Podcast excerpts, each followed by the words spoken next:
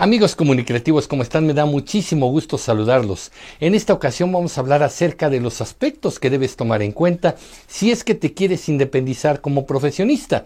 Es inicio de año todavía, febrero de 2019, y mucha gente quizá está cambiando su escenario. Se quedaron sin trabajo o terminó un contrato y ahora hay que hacer otras cosas o simplemente quieren iniciar como profesionistas independientes. Bueno, pues hay que tomar algunos aspectos en cuenta y de eso les voy a hablar el día de hoy. Soy Emilio Pineda. ¿Me acompañan?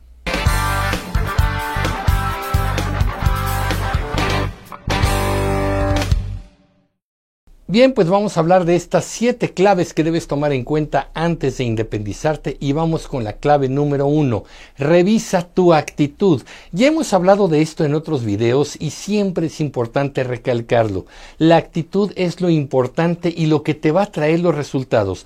No importa si tienes mucha preparación, si tienes posgrados, experiencia en el sector privado, público, en el extranjero, si tienes una mala actitud, si eres una persona que va a representar conflicto, no serás contratado y no vas a tener posibilidades de independizarte y tener una buena cartera de clientes. La actitud lo es todo y desde luego, bueno, pues a partir de ella vas a poder tener negociaciones que por lo menos te contesten el teléfono y que te den una cita para que les puedas contar lo que tú haces, lo que tú ofreces tus servicios. Así que es muy importante, la actitud siempre tiene que ser ahora una actitud de servicio. Lamentablemente hay gente que en los trabajos lo que tienen es una actitud de resistencia.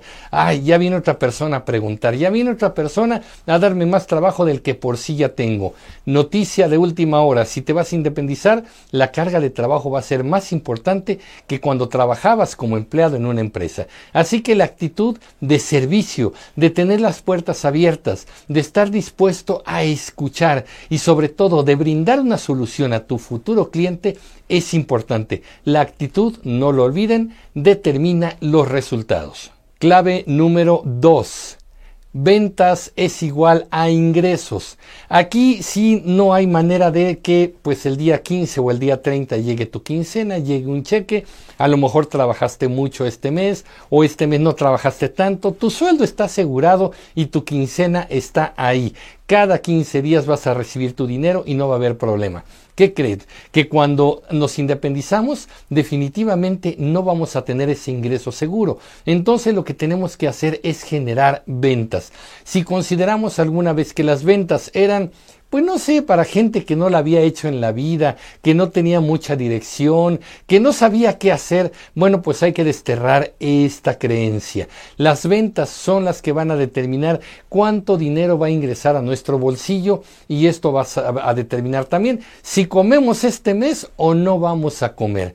Si nos vamos a independizar y nos queremos ya manejar por la vía independiente, necesitamos empezar a tener habilidades de vendedor.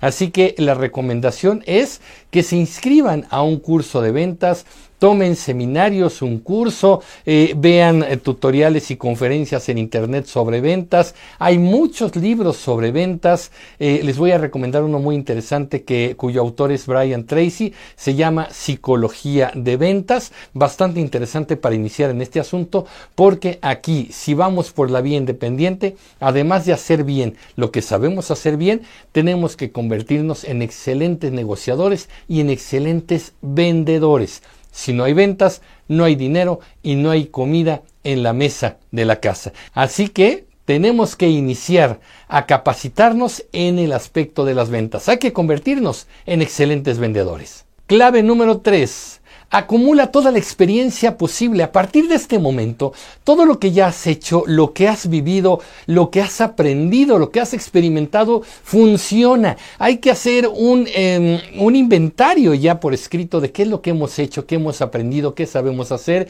y tenemos que seguir aprendiendo más. Ahora sí, tenemos que salirnos de los libros, salirnos de los manuales y empezar a experimentar en el mundo real, involucrarnos en el mercado, ver cómo negocia otros, qué resultados están dando otros y qué resultados buscan nuestros posibles clientes.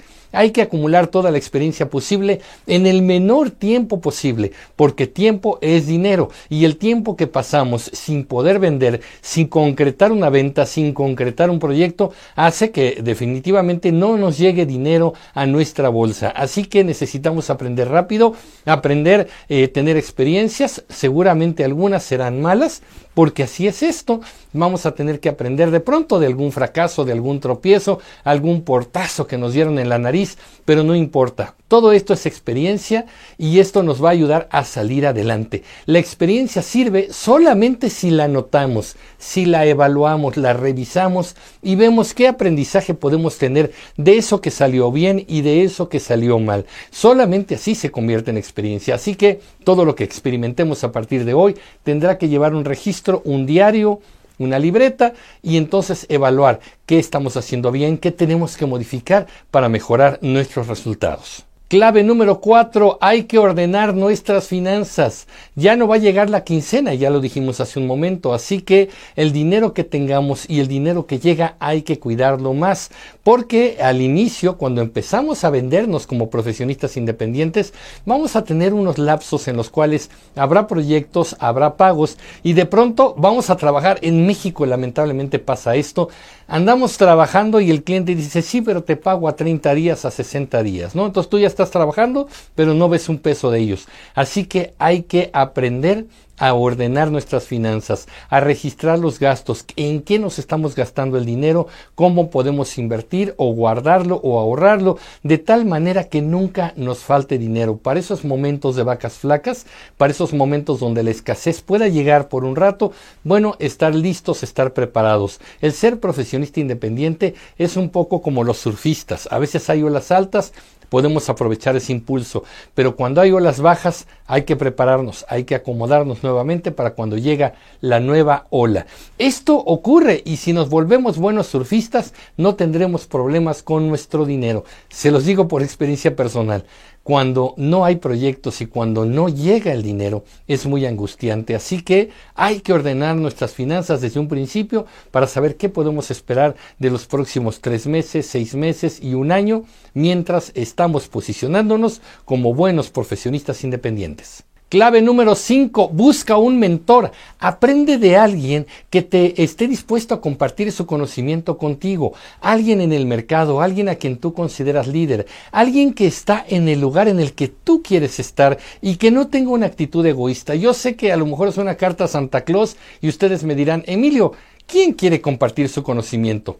Es verdad, mucha gente es egoísta y no quiere compartir lo que ha experimentado, lo que sabe.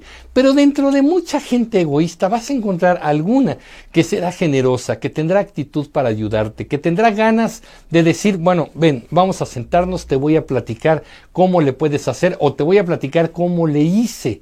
Es interesante, pero a veces me han dicho aquí en los videos, ¿quién se pone a hacer gratis estos videos y a compartir experiencia? Nadie.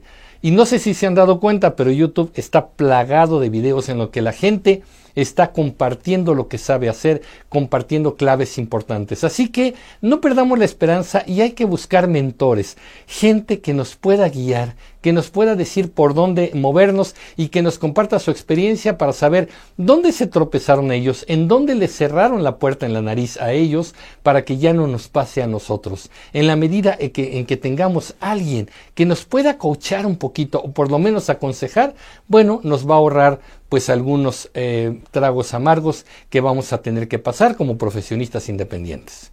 Clave número 6, pertenece. Aquí sí es fundamental, hay que pertenecer. Yo he dicho en otros videos que es importante pertenecer a una comunidad.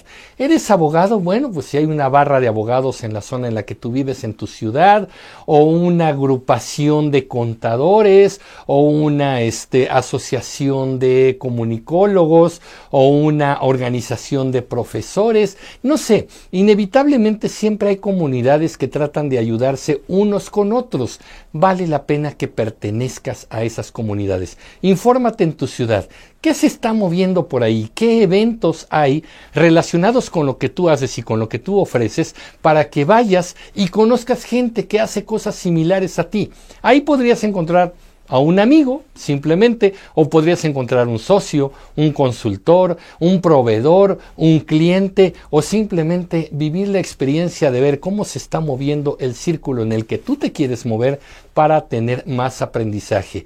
Pertenece a la asociación, pertenece al club, pertenece al grupo de empresarios, profesionistas, lo que sea, pero bien vale la pena hacerlo porque de esta manera abres los ojos más rápido y te enteras de cómo está el círculo pertenece. Te va a hacer muy bien.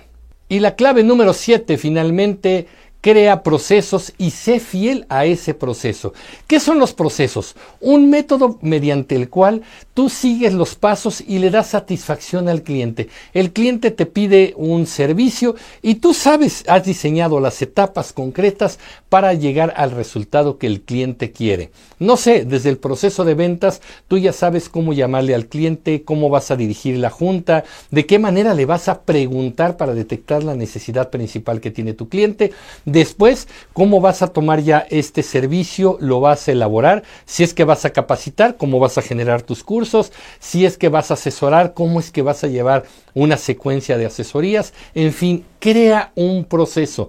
Cuando los procesos se crean y se llevan al pie de la letra, el resultado siempre será de la misma calidad y lo que espera el cliente. Si lo vas a personalizar, no importa, porque también los procesos personalizados llevan una secuencia. Imagínate un sastre que tiene que hacer un traje, un saco para un cliente. Evidentemente cada saco tiene una talla diferente porque el cliente es distinto, pero la toma de medidas, los tiempos de hechura y todo es el mismo.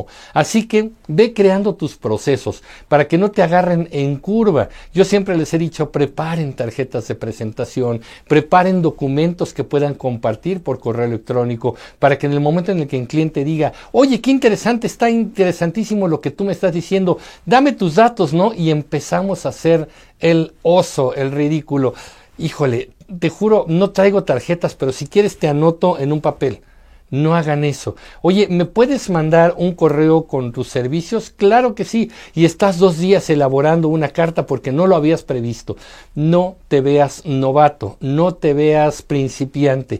Si sabes hacer lo que haces muy bien, bueno, ahora invéntate un proceso para que tengas documentos, para que tengas presentaciones, tarjetas, un protocolo de inicio con tus nuevos clientes y después también los procesos para darle satisfacción a ese cliente. Crea procesos, sé fiel a ellos y tendrás satisfacción garantizada por parte de tus clientes. Bien, pues hasta aquí llegamos con este video. Unos tips muy rápidos porque me interesa mucho que en estos días estemos hablando de este tipo de cosas. Profesionistas independientes. No se olviden que este sábado, este sábado 2 de marzo, arrancamos el nuevo curso de creatividad en el Museo Memoria y Tolerancia. Si quieren tener su lugar, su inscripción, porque además les van a dar una constancia, aquí les estoy dejando el correo electrónico para que les escriban y se inscriban cuatro sábados de marzo, taller de creatividad presencial y vamos a aprender muchísimas cosas. Así que los que vayan, por favor, no dejen de pasar a saludar. Me va a dar mucho gusto que saluden en el Museo Memoria y Tolerancia. Ahí nos vemos el sábado y mientras tanto yo me despido agradeciéndoles que hayan visto este capítulo de Comunicreando. Y no se olviden desde luego de ponerle like a este video para que seamos cada vez más, más comunicativos. Nos vemos en el próximo aquí en este mismo canal. Soy Emilio Pineda, muchas gracias por verme, pásenla bien. Hasta pronto.